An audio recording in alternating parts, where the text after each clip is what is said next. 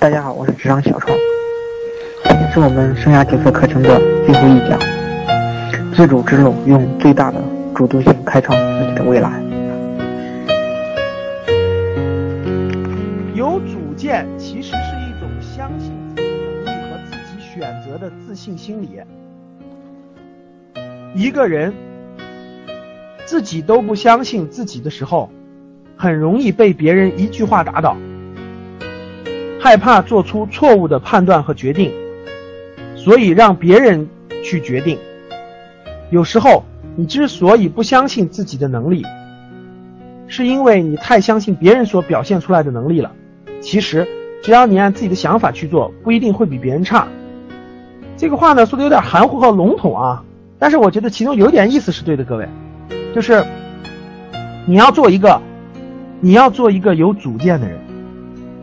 你要做个有主见的人，整个的过程，整个我们过去的上上学的过程，包括我们看书，包括我们的不断成长，实际上各位都是在为你打造你自己的主见。你的主见越强烈，主见越准确，越越能形成你自己的这个头脑当中的这种观念和理念的话，你会按照你自己的判断去选择你未来的路。虽然前面很多会有一些错误，会有一些这种不正确的选择，但是你的主见会逐渐成型，逐渐成型。在你三十岁左右的时候，你的主见会逐渐逐渐定性。那这个主见就代表着你未来要走的路，这个主见就代表你未来要走的路。其他人就很容易在打扰你的这个这个判断了，打扰你的这个选择，你的你的主见会逐渐成型。所以说，在你主见不成熟的时候。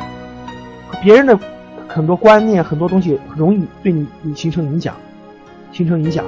所以在二十多岁到三十多岁这个过程中吧，我觉得是一个形成一个人主见的过程。啊，整个自己怎么看问题，从什么角度看问题，怎么判断发生这种各种诱惑的时候应该怎么取舍，这都是一个人成长的过程。我觉得一个人到三十五岁左右，应该自己的主见已经成型了，就自己可以判断出来。这种好与坏、美与丑，呃，善与恶，自己的东西就应该形成。李嘉诚先生在长江商学院的，呃，这个这个一个讲话，十周年的一个讲话，叫做“行动英雄”，觉得讲的非常好。那我们分享其中的一点点内容，对，分享一点点内容。大家看第一段，这是。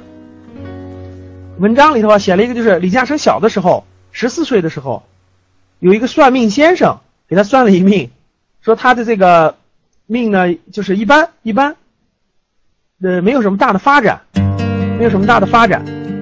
然后呢，这个他妈妈对他说的一句话，说阿成，天命难算，上天一定会厚待善良努力的人，再艰难，只要一家人相依一起就不错了。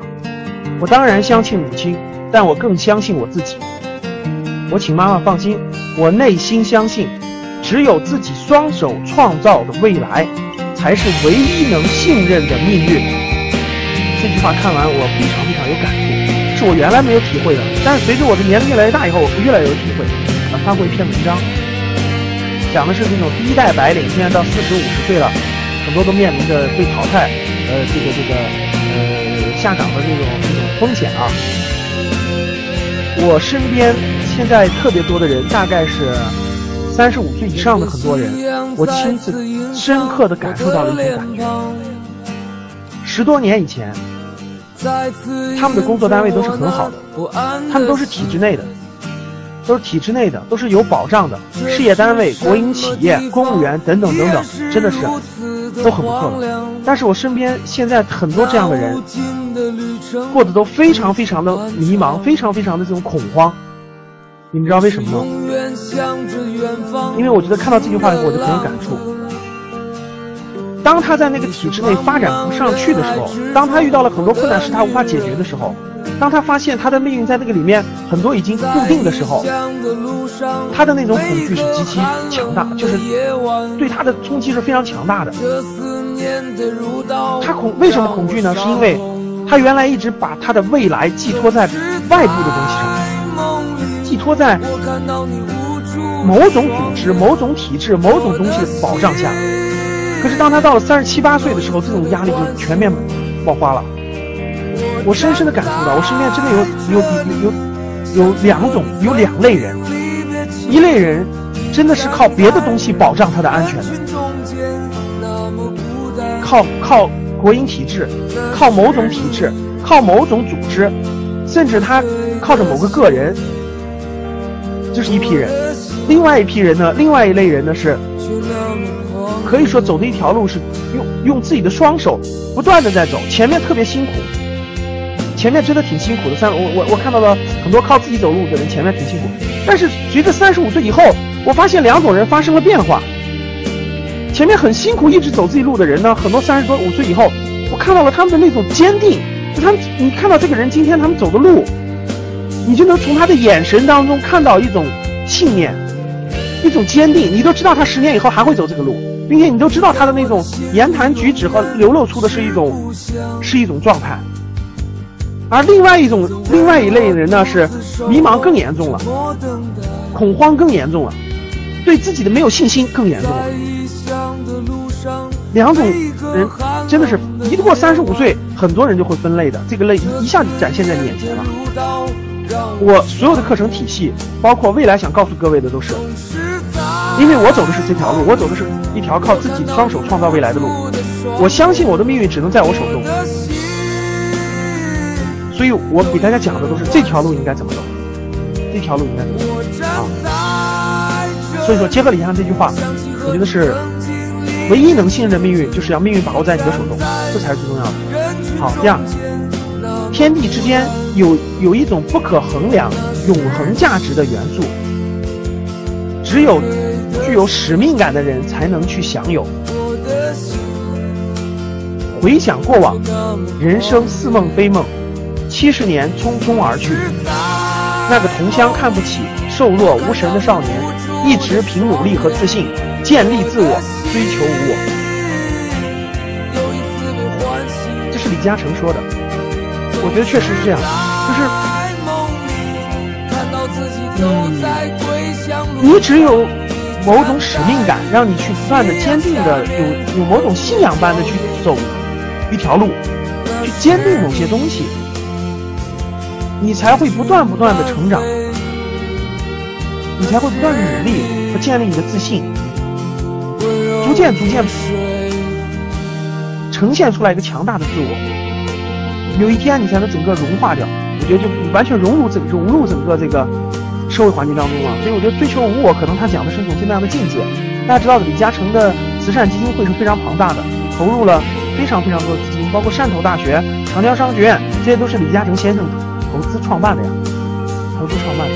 好，我想分享这两段的意思就是，我觉得要走自主之路。自主之路是什么意思呢？这条路会很会比较辛苦，会很劳累。会要付出汗水和智慧，但是，它会让你成长，让你的能力、智慧、精力变得与众不同，是变到了另外一个层次。当你经历这样的磨砺，磨砺到一定程度的以后，我觉得你可以看到另一个世界。你每天看到会看到另一个世界，你不会天天困惑和迷茫，没有事可做或者不知道做什么，而是做不完的事情，而这些事情给你带来了极大的。这种愉悦感，一种价值的体现，等等等等，我觉得只有走追求自我之路、自立之路、走自主之路，才有可能实现。好，那我们往后，大方向上你要走自主自己选定的路，不能说是依靠别人啊。所以很多人，我们很多的学生，现在特别多的学生啊，我去很多学生去学校做培训的时候，很多学生都跟我说。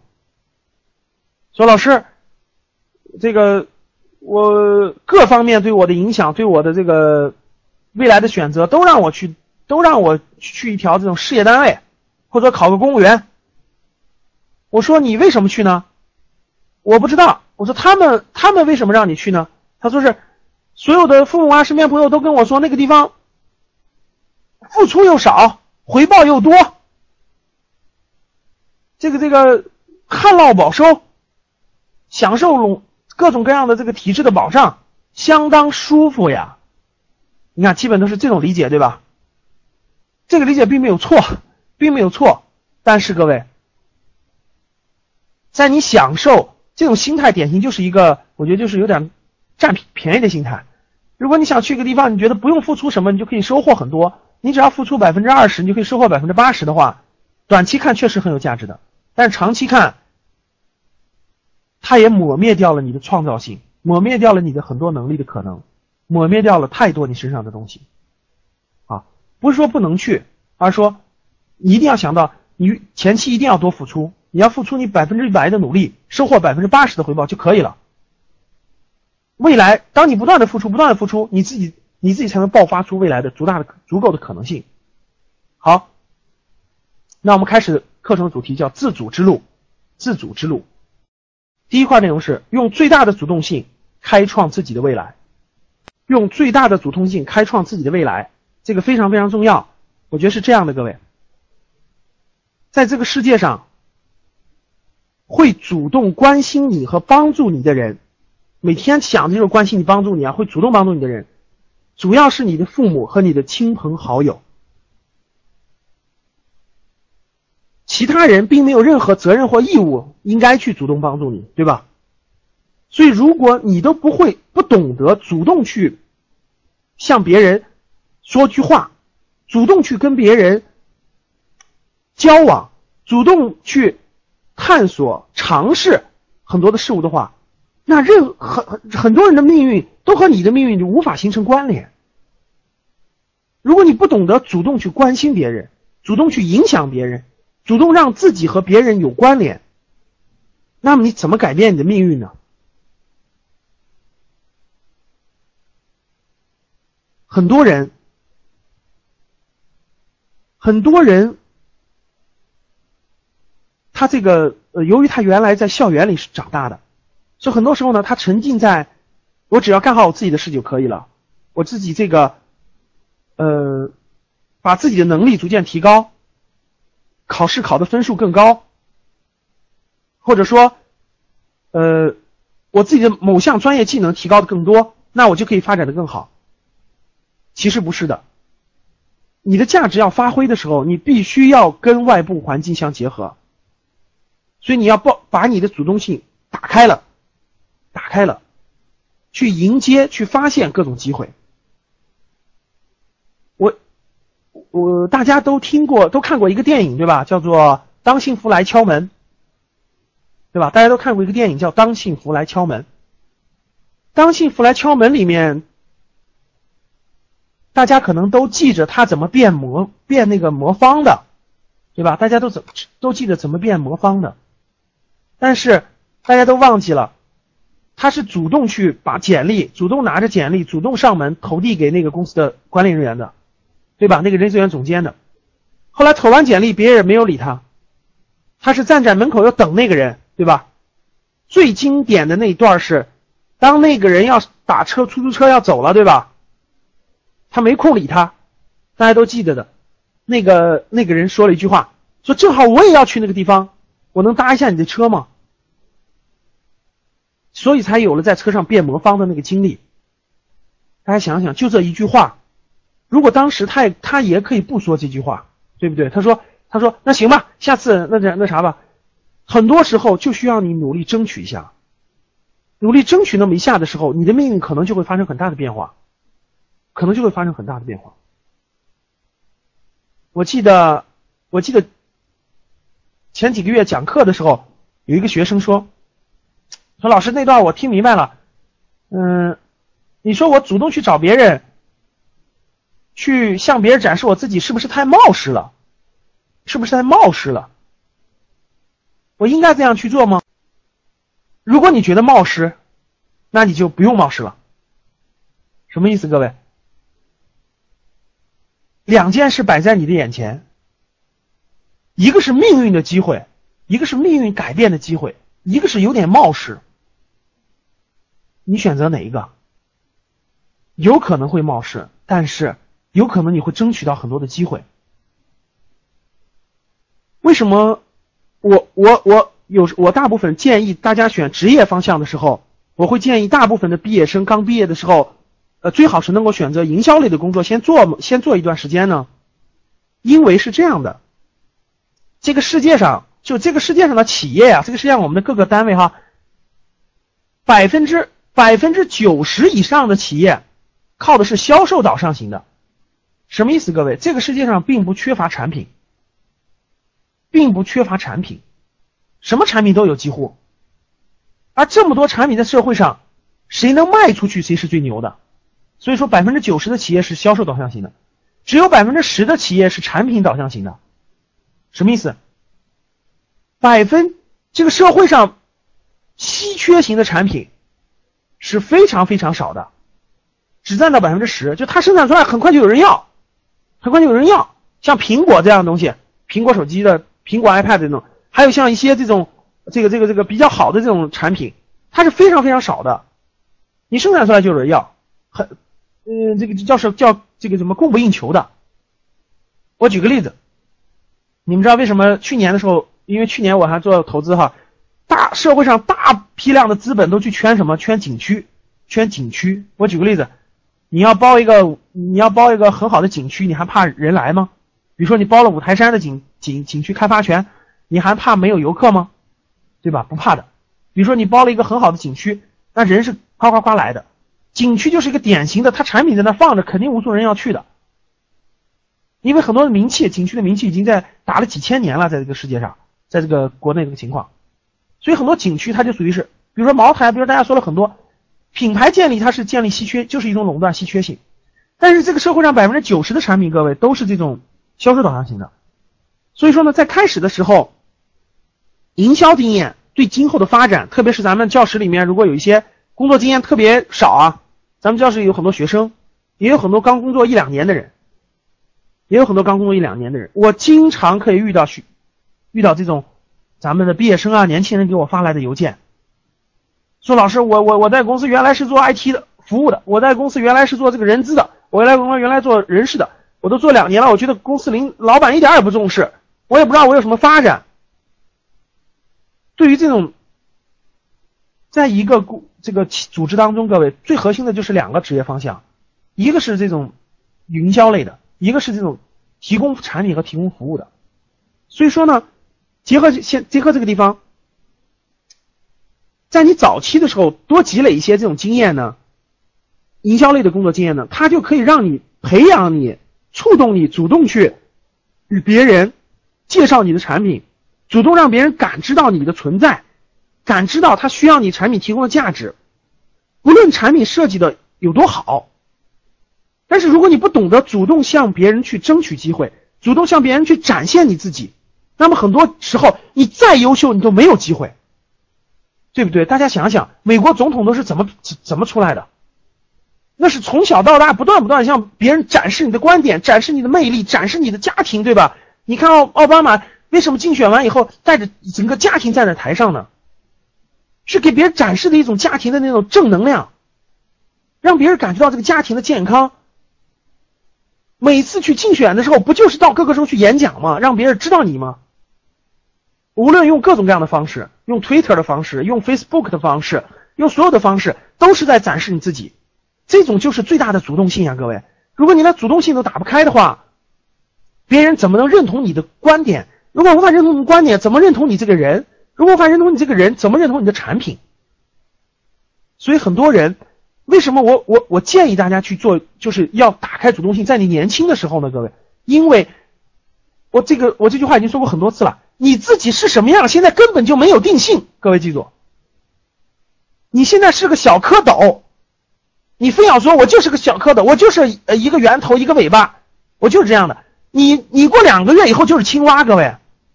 你不能把你现在是个小蝌蚪这个做的测评，这个是个各自各方面测评，测评出来你是个小蝌蚪，你就认为自己是个小蝌蚪，你就照着小蝌蚪去规划自己的未来，发展自己的未来，这不是这不是走完全是走上了一条歧途吗？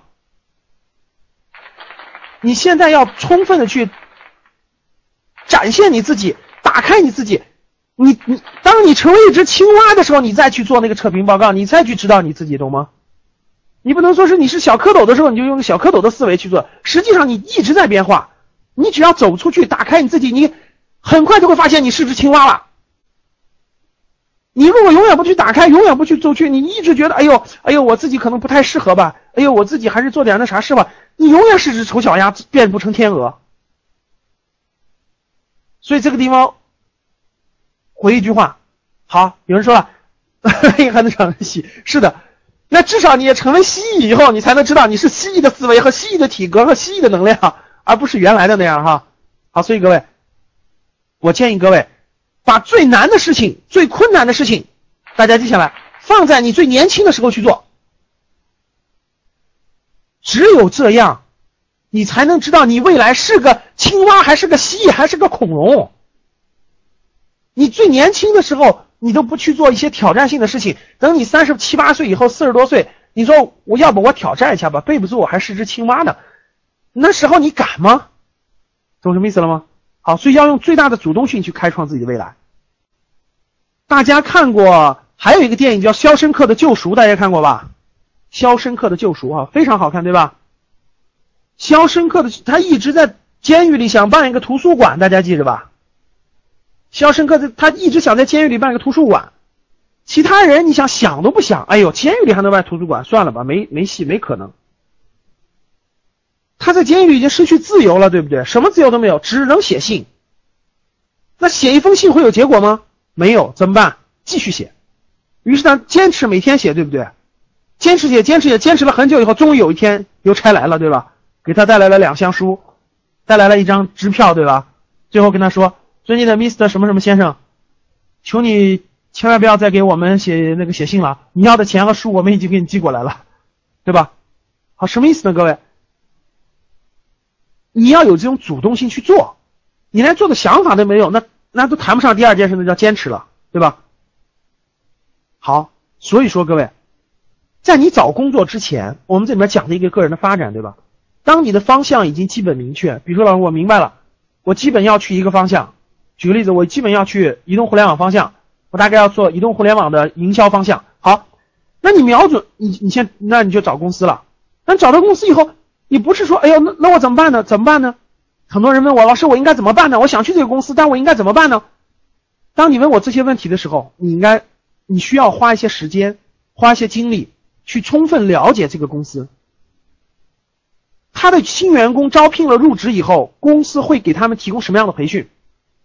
你不要等他进公司之后，你就先去了解公司，去学习一些他的业务知识，把他三提前把很多未来你进去以后一到两年要做的事情提前做了，提前做他的行业调研、竞争对手分析、企业的深度研究，他产品有什么样的特点等等等等，把这些所有写做清楚、做明白，这些都是你应该主动去做的。只有主动才能开拓你的未来呀。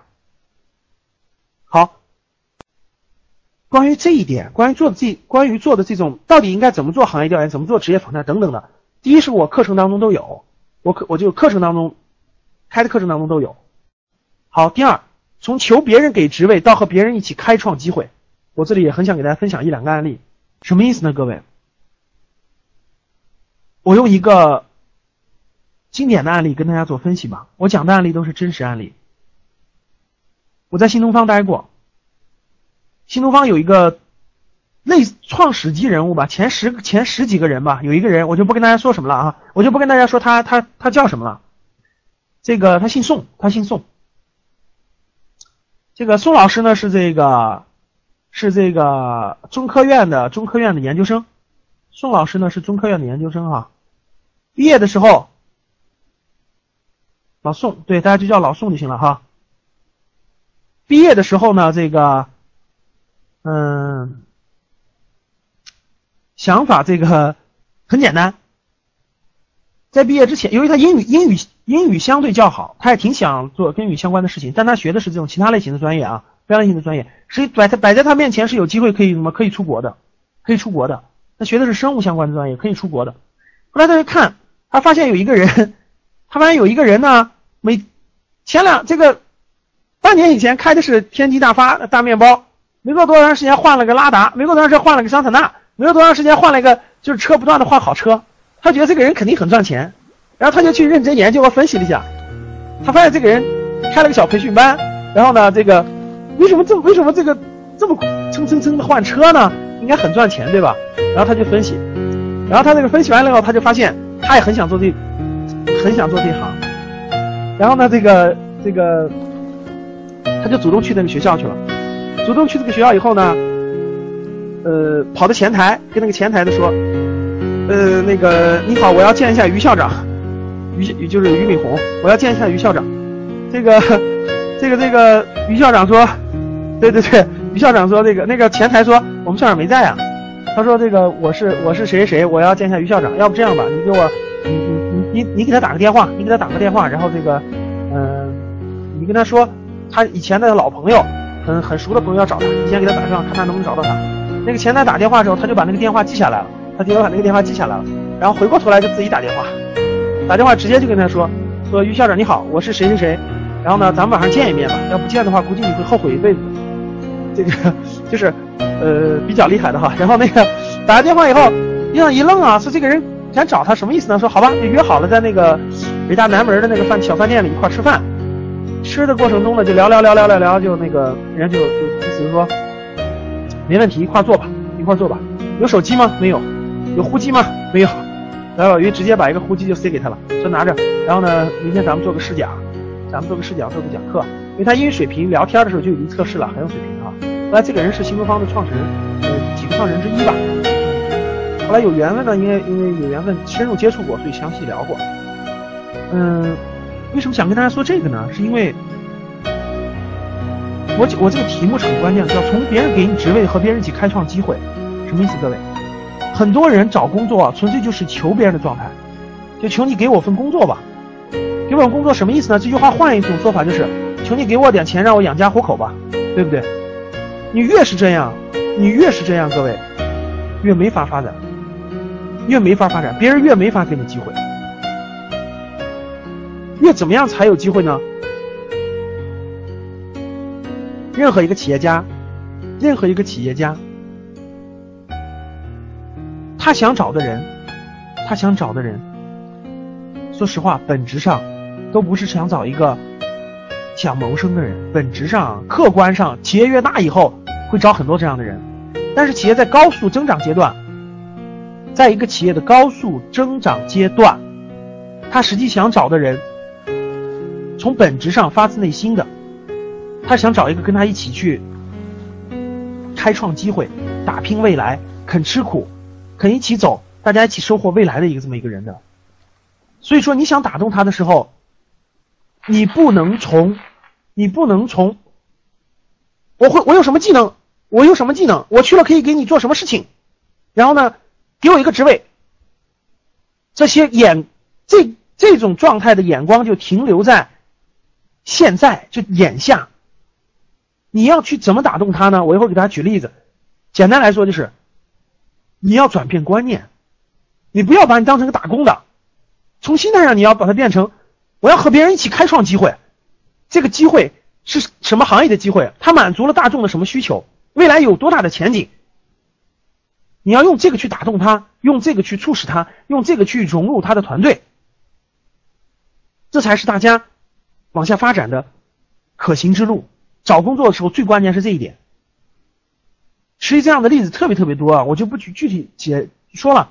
比如说，因为我在新东方工作，我新东方例子特别特别多。罗永浩是写了一万一万字的信给俞敏洪才有试讲机会的，对不对？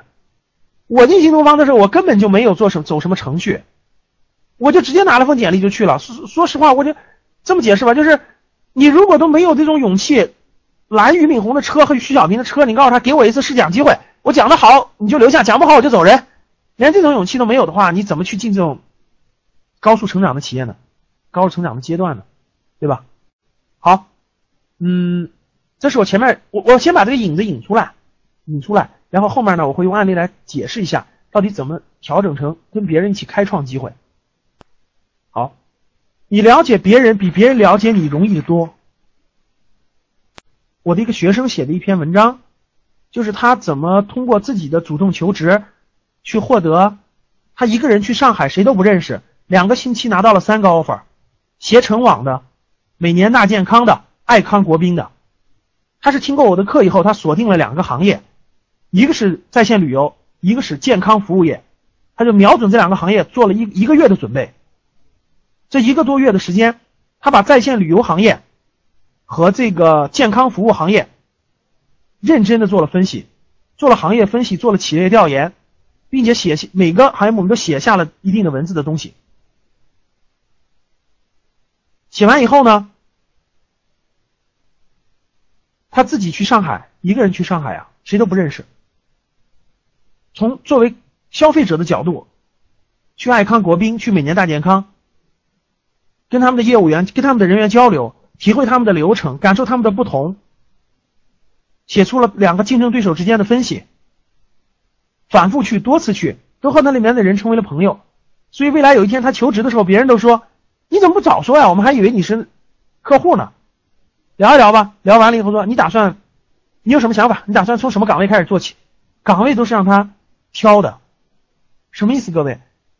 任何企业都是这样的，你别你你你抱着一个求职者的心态去，那真是别人给你哪个职位你就干哪个职位；你抱着一个想做事情的心态去，那真是那岗位都是你挑的。因为大家想，一个快速成长的企业，它今年有一百人，明年就要能发展到五百人，这四百人谁去做？难道都是随机就是投完简历以后给的人吗？当然不是了，这里面更多的机会都是主动出现的那个人，机会才是更多的。大家知道，一个企业家。因为我参加过很多这种班啊，我比如长江商学院的、中欧的、北大的、清华的这种班，我参加特别多。我认识好多这样的企业家。你知道他们参加这些班是什么目的吗？除了交朋友，其中有一个很重要的目的，就是给自己的核心团队寻找合作伙伴，就是去找人，就是去招人。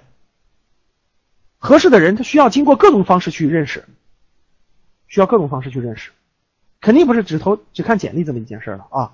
好，嗯。我我不举例，我这个同学怎么去携程网这个案例了啊？大家去看书，大家去看书啊！最重要的那个环节就是各位，我想解释一下，大部分人的思路都停留在求求求职的这个心态，就是求别人给你一份工作的心态是什么心态呢？是求求你来了解我吧，求求你来了解我吧，然后求求你来这个看看我的简历吧，然后求求你问我问题吧，都是他是这么一个心态，你知道吧？这种心态有个最大的问题，就是你要让别人花时间去了解你。投简历的时候，投完简历以后，包括去面试的时候，都是那个尊敬的面试官，你看看我简历吧，我有很多优点。你看看我的这个简历吧，我教育背景很好。你看看我的经历吧，我过去的经历跟咱们挺对口的。所有这些要求别人，你都走了一步错棋，就是下下策，找工作下下策，自我发展的下下策。你要怎么办呢？倒过来做，各位。你先把他了解清楚，你才能有足够的自信，足够的这种力量去获得这件事。就要做一件事，叫做预见性的融入具体业务。怎么叫预见性的融入具体业务呢？我给大家举一个案例，让大家深刻体会和了解到。有一个我觉得是千古经典案例啊！为什么叫千古经典案例呢？因为这个。因为千古经典案例呢，那那第一就是一千年了，对不对？秦国的事情，对吧？第二很经典嘛。你们看过一个电视剧叫《大秦帝国》吗？看过的请告我一下，叫《大秦帝国》。你们知道商鞅是怎么找到秦国宰相这份工作的吗？你们知道商鞅怎么找到秦国宰相这份工作的吗？好，历史上是这样的，我从这个故事来给大家解释，怎么叫预见性融入具体业务。秦孝公。秦孝公当秦国国王的时候，秦孝公当秦国国王的时候，秦国是最积贫积弱的时候，最弱小的时候。秦始秦孝公是秦始皇的爷爷，啊，经过两代人，秦始皇的时候才统一全中国的。秦孝公时候，秦国是最弱小的。秦孝公为了让秦国强大。他发现一件事儿秦国呢原来太闭塞了，最核心的要想让一个国家强大，首先需要的不是别的，是人才。所以秦孝公向山东六国，山东六国发了一个东西，叫招贤帖。向山东六国发出了招贤帖，招贤帖是什么意思呢？面向山东六国，秦国、楚国、赵国、燕国，有有能力、有才华的人。到我秦国来做官，帮助我秦国发展，同时我给你高官厚禄。大家想想，招贤帖是不是就是招聘广告？是招聘广告吧？好，秦孝公发布这个招贤帖以后，山东六国的很多有才学的人，包括商鞅，就翻山越岭就走到了秦国。秦孝公为了让这些年轻的士子们、有学识的人对秦国有好感，他就专门把一个很好的宫殿辟出来，取了个名字叫做招贤帖。招贤帖，哎，呃，sorry，招贤馆。招贤馆，招贤馆，就让他们住在了招贤馆里面。然后呢，有一天秦孝公就专门去面，去当面见这些世子，山东来的有学识的世子。好，我问大家，大家听好，是他是去面试去了。我问大家，他如何从这么多有才学的年轻人当中选拔出？有能力的人，在秦国做官呢，还是说只要来了的都要？什么人做什么官？怎么选？你们觉得怎么选？如果你是这个面试官，你是秦孝公，你怎么选？你是不是一个一个的问他们问题，对吧？哎，毕业于哪个学校的？这句话就是师从哪个大？师从老子还是孙子？对吧？想做啥？你想做啥？你想做人力资源是吧？你想做市场？你想做财务？好，好，首先笔试是吧？好，各位，秦孝公怎么做的？你们知道？秦孝公是这么做的。秦孝公说几句话哈，回头我把这段视频放在那个里头，你们一定要看一看啊！好，传说中的曲面是吧？放副扑克牌，然后八个人一组，搭个塔出来是吧？好，秦孝公，秦孝公说。首先，感谢各位来我秦国谋发展，这是感谢，因为能来嘛。第二，对你们能选择这样的来秦国，深表敬佩。感谢是感谢你们来，大家知道敬佩是什么吗？敬佩你们没有去选择楚国，没有去选择魏国那强大的国家，而来到了我们这种新兴行业的小国。你没有选择五百强，没有去做网申笔试面试一面、二面、三面。背后也背后也有一句话，就说也你也不一定能过哈。但是前面那一句话就是感谢你能来我们这种小公司来来这个应聘哈。然后就说这个秦国积贫积弱，需要能士贤才。各位所学未展，所学未展也需要施展才华的平台。秦国就是挥洒，就是你挥洒才学的山河大场。说了一通。有人就问了，说：“那我们已经来了，你就授官任事吧，就给官给职不？”你们秦孝公怎么说的吗？秦孝公说：“你看，你们在山东六国来的，我们是这种山西边的秦国，我对你们不了解，对不对？你们对我秦国也不了解。如果仓促任职，难免张冠李戴，发生各种各样的问题，对吧？还有。”谁适合做军旅？谁适合做县长？谁适合管郡？谁适合当宰相？等等等等，互相都不了解，所以我提一个方案。秦孝公说了，什么方案呢？我给大家路牌、通关文牒和路牌，还有所有的车马居住路费，给大家三个月的时间，大家遍访秦国三月。给你三个月的时间遍访秦国三月，三个月以后，每人都写一篇策论，就写一篇文章。我根据大家写的文章来给大家定官职、定岗位、定去向。大家以为如何？说完以后，所有人，大部分人说了不同意，这不是折腾人吗？我们辛苦千难万险而来，你不给我们安排，还让我们折腾。所以很多人都要走走了，说太折腾人了，我们要走。后来秦孝公就说：“这样，只要来的人，只要现在到场的人，每人领三十斤，三十两黄金，就这个意思。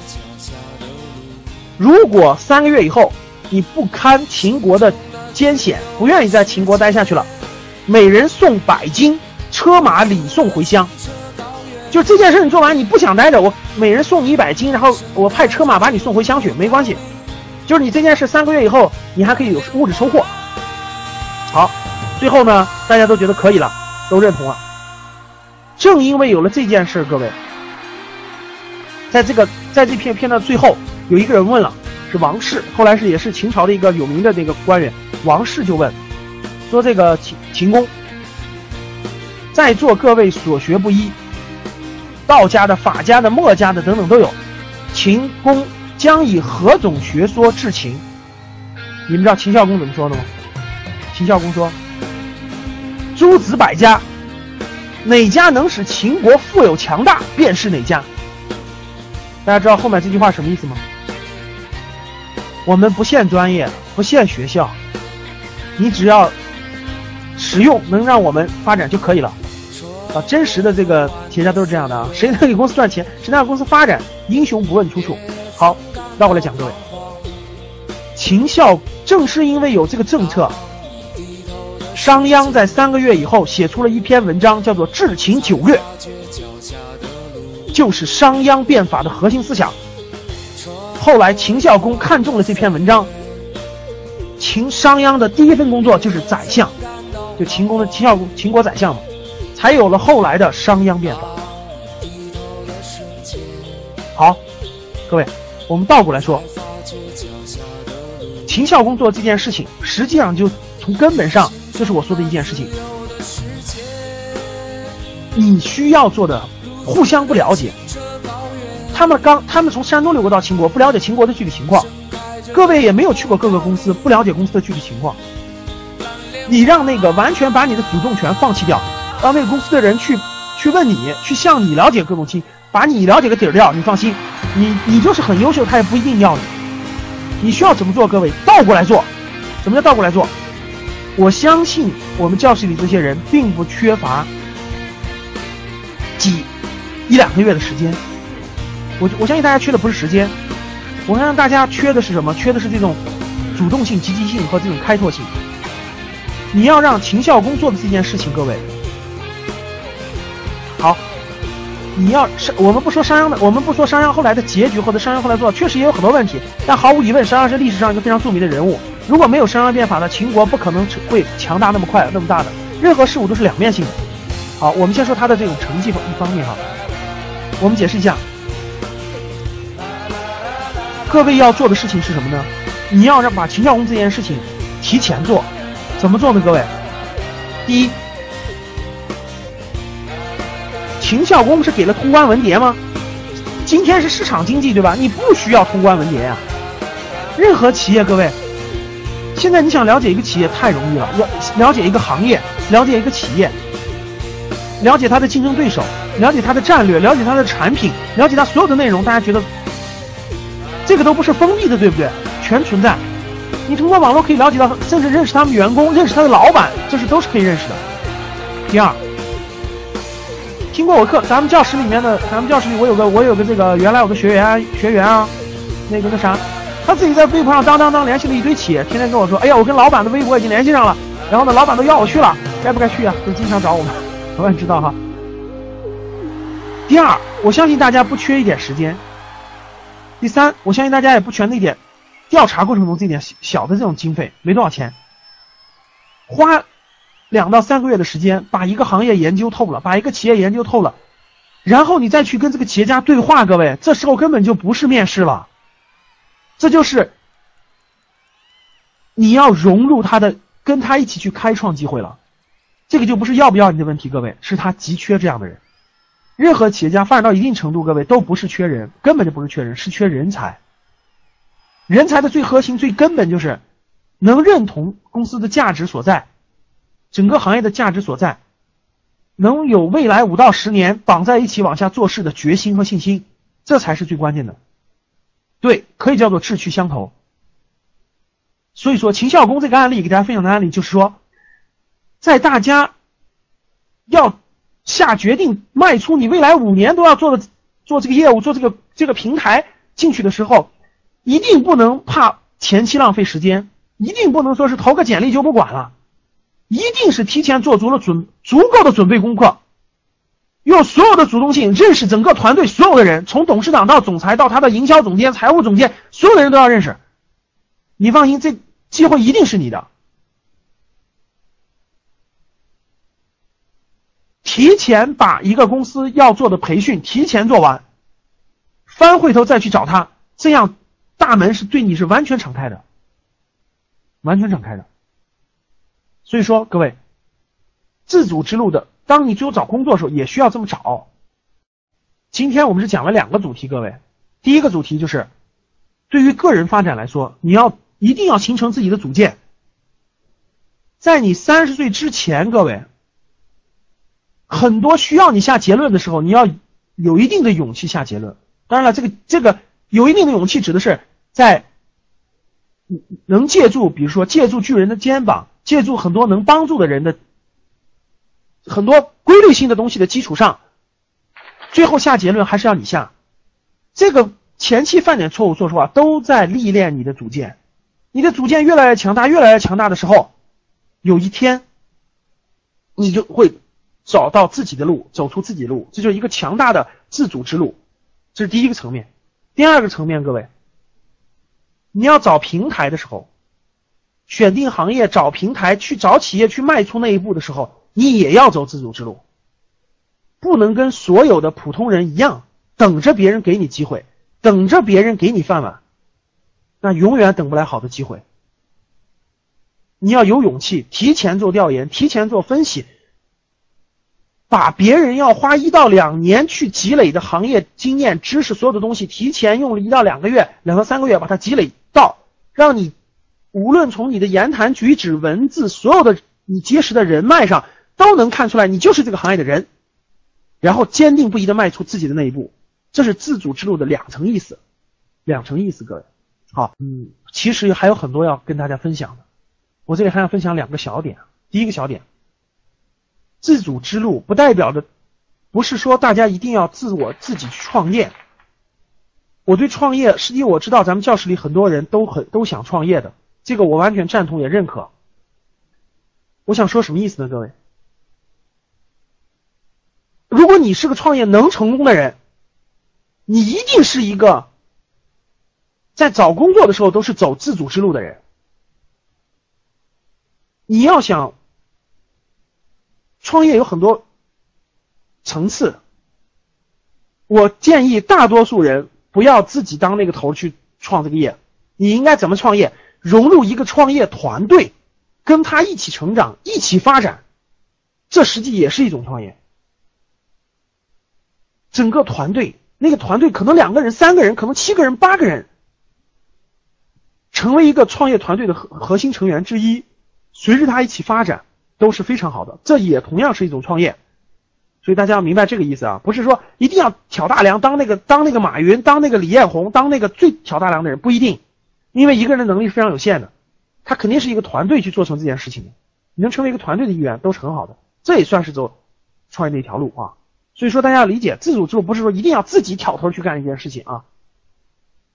好，我给大家解释一下，呃，嗯。六次的公开课，六次的公开课我们基本全讲完了。我建议大家呢，要没有听过这六次的，翻回头都去听。我们所有的这六次课，生涯决策的课呢，实际上只占到我整个生涯决策整个体系的四分之一的内容，就大概是四分之一的内容。为什么呢？因为大家可以了解到，整个的那前面的内容呢，主要是把整整个的行业的内容、行业的那个基本情况。包括这种个人的一些观念做了个梳理，做了个梳理。整个你只有了解了整个的宏观规律性，我们才能具体往下走。往下走重点有三个模块。第一个模块就是了解了行业和的一个规律以后，到底未来十年什么行业是好行业？什么这一行业有什么公司？这是一个大内容。这个大内容将占用就大占据大量的时间，这是这是一个大内容。就是整个这个行业的具体和公司的具体，这是一个大内容。第二个内容就是行业调研和企业调研，这是第二个大内容。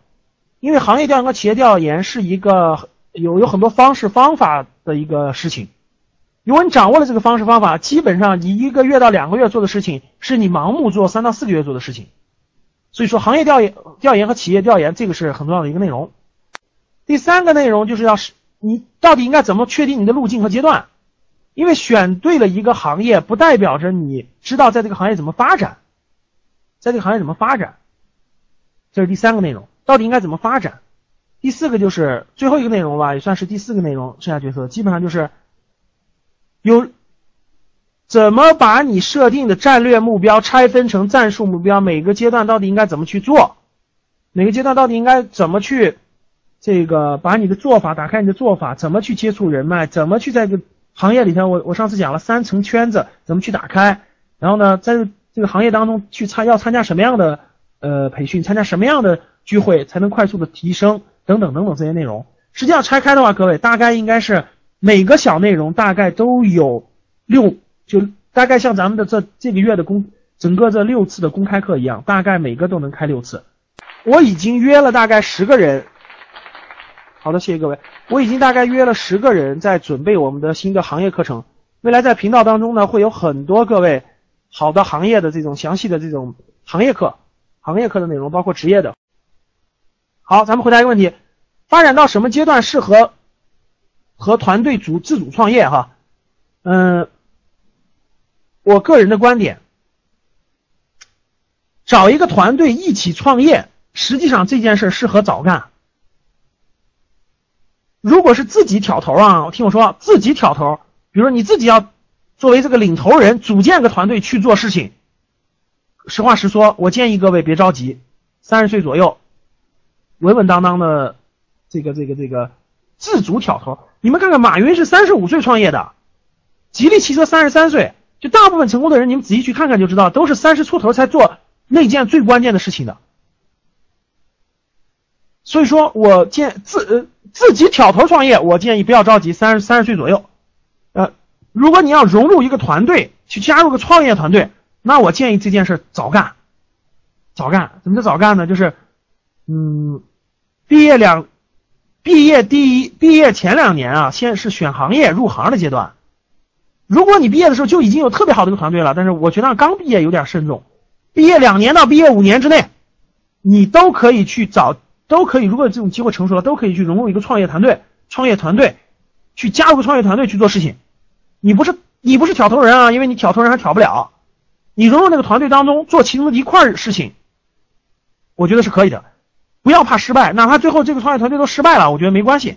你积累的经验和积累的能力，绝对跟你到大公司做个螺丝钉那是绝对不一样的。所以我是建议在毕业，呃，两到五年之内吧，如果有机会的话，融入一个创业团队创创业，我觉得是是有好处的。好，所以说我解释了啊，找团队去创业，毕业两到五年之内，刚毕业我不建议，因为刚毕业还是要最好是去历练历练嘛。而且你很多东西都没定，你很多东西都没定，方向哎等等发展的都没定。自主创业三十岁左右再开始啊。好，时间要解释了。小型外贸公司怎么看？二零八零的陈王说，小型外贸公司怎么看？我解释一下。中国的外贸到那个二两千零八年就达到了一个顶峰，最近都在，但你也可以看得到，没有什么增长，整体就是个调整阶段，并且呢是这个欧美的市场和日本市场这些都不景气，所以都在下滑。我个人建议，不是要看什么小型外贸企业或大型外贸企业。是要看你做什么行业，你做什么行业内容的外贸，什么什么产品的，这个非常关键，因为大部分东西产能严重过剩，外贸形势都不好啊。呃，那个，如果你做的是一些细分市场是有戏的。我举个例子，比如说，现在国内的医疗器械的进出口还是不错的，医疗器械，呃，也有一些啊，就是呃小细有些细分行业的还可以，这个出外贸。除此以外呢，大部分并不是特别理想，并不是特别理想。再加上未来一两年的全球经济形势也不是特别理想，所以我觉得外贸，如果你还没有做过外贸，还没有进过外贸这行业，我建议你放弃做内贸，呃，不是做内贸，做内需，做内需市场，这是大方向。做内需，除非你有什么，我举个例子，你的亲戚朋友或你的家人原来就是做外贸做了好几年了，有客户积累，那我觉得你有可能去做一做。除此以外，我觉得你就做内需市场比较好一点。嗯。水处理行业非常有前景，龙彪刚才问了，说节能环保中的水处理行业，我可以告诉你非常有前景，这个行业绝对是有前景的。先入行，在这个行业当中逐渐扎深下去，慢慢找它的细分领域和细分内容是非常有前景的。围绕水相关的啊。途牛网在线旅游营销现在怎么样？不知从何入手去做销售。嗯，是这样的，嗯，你像途牛啊、悠哉旅行网啊，包括去哪儿啊，我都接触过，增长真的很迅猛。一零年接触的时候一一百多人，一半年就招了四百多人，发展很迅猛。我个人觉得在线旅游毫无疑问是大趋势，已经形成了。嗯，呃，这个这个叫什么？你像现在的出境游，原来的出境游都到门店门店去这个报名，现在连出境游都是直接网上办了。网上机票、网上酒店，直接出国去，去这个这个这个，呃，旅游。我觉得在线旅游毫无疑问是大方向、大市场，这个没有问题的。